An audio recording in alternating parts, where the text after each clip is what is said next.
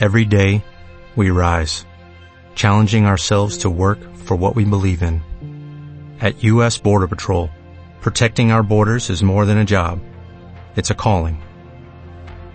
Agents answer the call, working together to keep our country and communities safe. If you are ready for a new mission, join U.S. Border Patrol and go beyond. Learn more at cbp.gov/careers. Otro cuadro distinto, otra enfermedad distinta son las enfermedades linfoproliferativas. Acordaros que aquí lo primero es clasificarlas, saber cuáles son y segundo, diferenciar muy bien esta, que es la más importante, la leucemia linfoide crónica con esa que acabamos de ver que es la leucemia mieloide crónica. La leucemia linfoide crónica es, junto con la hemoglobinuria parasítica nocturna y junto con el mieloma, las tres enfermedades más preguntadas de hematología en el MIR. Quizá esta sea la más preguntada. La leucemia linfoide crónica es, como las anteriores, crónico, con toda la clínica asintomática, etcétera, etcétera, pero aquí no es de mieloide lo que eh, predomina, lo que proliferan, sino de linfoide. Son linfocitos maduros, es crónico, pero que no funcionan correctamente. Es la más frecuente en los adultos y siempre, cuando digamos lo contrario, más frecuente de estirpe B que de estirpe T. Tienen muchos datos muy importantes. El primero de ellos, una alteración cromosómica típica, la trisomía del cromosoma 12. Segundo, todos estos pacientes van a tener alterada toda su inmunidad. No solamente la inmunidad humoral, que es lo típico, esa hipogamma-globulinemia. Si tenemos alterados los linfocitos B, vamos a tener una hipogamma-globulinemia con mala formación de anticuerpos. De hecho, las vacunas no suelen ser útiles. Se forman autoanticuerpos que pueden dar anemias y leucopenias eh, positivo. Vamos a tener infecciones de eh, repetición, que es la principal, la primera causa de muerte. Pero decimos que no solamente está alterada la inmunidad humoral, toda está alterada. La primaria, la celular, la moral, las natural por lo tanto, causa más frecuente de muerte, repito, las infecciones.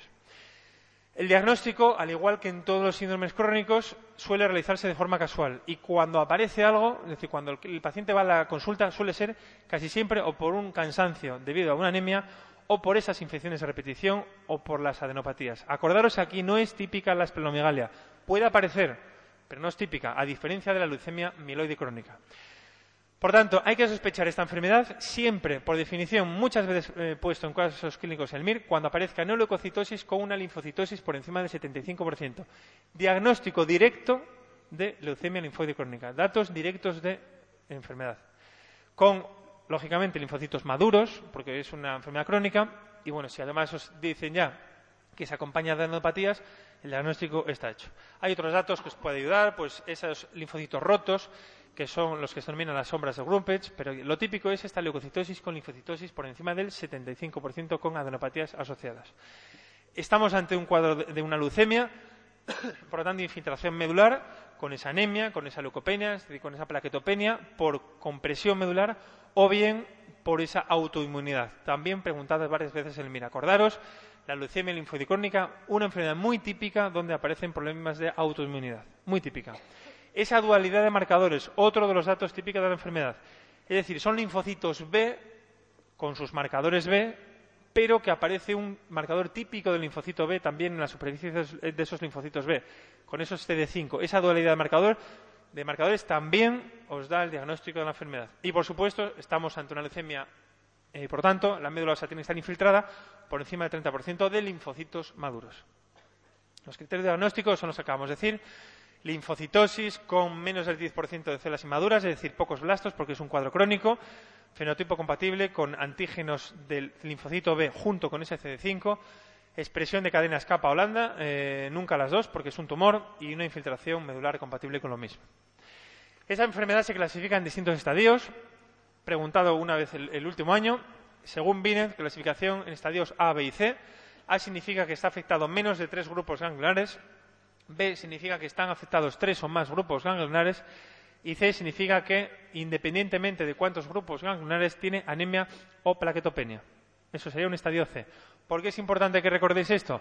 Porque el estadio A de la enfermedad no se trata, no es necesario tratar. Se ha hecho un estudio a doble ciego, tratar y no tratar estadios A, y se ven que la, clínica, la supervivencia, el pronóstico es el mismo. Por lo tanto, el estadio A de la clasificación de Binet no se trata. Lo que han preguntado el año pasado, la clasificación del rey. Estadios 0, 1, 2, 3 y 4. El 0 no encontramos nada. El 1 encontramos esas adenopatías. El 2 encontramos algo más ya, encontramos ya hepatomegalia o esplenomegalia. Y lo que es más grave, nos olvidamos de los ganglios. Estadio 3, que exista anemia, y estadio 4, que exista trombopenia. Eso es más grave directamente. El existir anemia o trombopenia, ya lo decíamos antes, o lo que es lo mismo, 3 o 4, directamente implica tratar al paciente. ¿Cómo se trata? Cuando hay que tratarlos, se tratan con los fármacos que estaban contraindicados en los síndromes mieloproliferativos crónicos, con esos fármacos alquilantes. Y como se trata de un proceso con muchas alteraciones de la inmunidad, muchos procesos de autoinmunidad, autoanticuerpos, etcétera, acordaros de la asociación siempre con los corticoides. Tratamiento de elección, alquilantes, dentro de ellos el que más se suele utilizar, el clorambucil, aunque ante resistencias al clorambucil se está, eh, ya os lo comenté, utilizando cada vez más la fludarabina, pero siempre ante resistencias al clorambucil. Alquilantes más corticoides. Los corticoides no siempre, no de rutina, siempre que se demuestren que hay procesos inmunes asociados. ¿vale? Y vuelvo a insistir, tres veces preguntado, el estadio A no se trata. Causa más frecuente de muerte, como cualquier leucemia, infiltración medular con infecciones y hemorragias, las infecciones. Dato muy importante, que volveremos luego a hablar de él y por eso os lo comento. Decíamos antes, hace un momento, que la leucemia mieloide crónica, como síndrome mieloproliferativo que es, crónico, puede transformarse a leucemias agudas. Y, de hecho, el final, el estadio final de una leucemia mieloide crónica casi siempre es esa transformación en una leucemia aguda. Aquí no. Raramente evoluciona a una leucemia aguda. Otra de las grandes diferencias con la leucemia mieloide crónica. Les gusta mucho preguntar esto, las diferencias entre una y otra.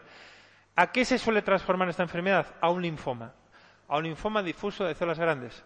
Esa transformación, a esa transformación es a lo que se denomina el síndrome de Richter. La transformación, la linfomatización a un linfoma de células grandes, difuso de células grandes, de esta leucemia linfoide crónica es el síndrome de Richter. ¿De acuerdo? Otra enfermedad dentro de este grupo de síndromes linfoproliferativos crónicos, el segundo en importancia, tricoleucemia o leucemia de células peludas. Hicieron una pregunta el año pasado que se confundieron. La mayoría de, origen, eh, el origen en estirpe B, linfocitos B, como siempre, y lo que quiero que recordéis de esta enfermedad es que tricoleucemia es pancitopenia más esplenomegalia. Igual que leucocitosis con linfocitosis por encima del 75% es leucemia linfodicrónica, pancitopenia más esplenomegalia es directamente tricoleucemia. Es más típica en varones, son raras las adenopatías, rara la patomegalia, y digo, lo típico es la esplenomegalia, y estos pacientes, como leucemia que es, también suelen fallecer por infecciones, casi siempre por infecciones oportunistas, por legionela, toxoplasmosis y también cada vez más de moda, por desgracia, las infecciones por micobacterias. Son típicos también los fenómenos vasculíticos asociados. ¿Por qué estos pacientes tienen pancitopenia?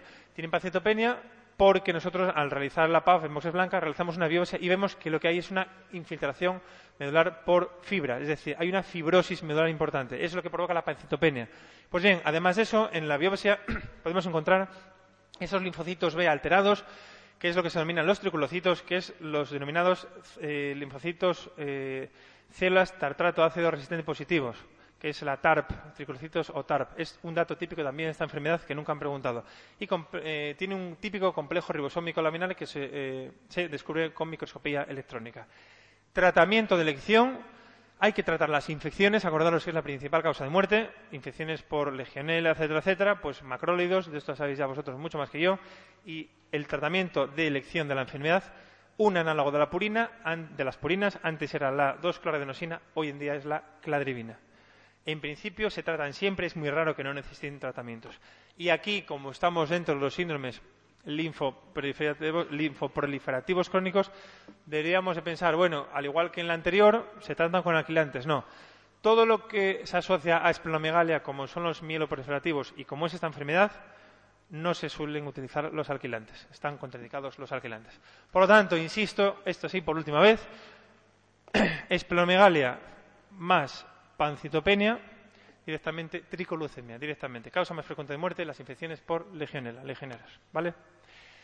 Llegamos a los famosos linfocitos T. Asociar linfocito T es igual que sea leucemia, que linfoma, que leucemia linfoma, me da igual. Todos tienen las mismas características. Infección por un retrovirus, que es el HTLV1. Son cuadros muy agresivos, totalmente agresivos, con, decíamos, infiltración dérmica importante, con hipercalcemia, afectación del sistema nervioso central, infiltración mediastínica y muy típica, por desgracia, de varones adolescentes. Todo esto es típico de todo lo que os suene a tumor de células B. Muy mal pronóstico, muy mal pronóstico, poliquimioterapia eh, como tratamiento, pero supervivencia menor casi siempre a los seis meses. Bueno, esos núcleos cerebriformes se denominan también núcleos en flor, por si os lo, os lo pusiesen como detalle. Pero esos son los datos típicos de los linfocitos T. ¿Vale?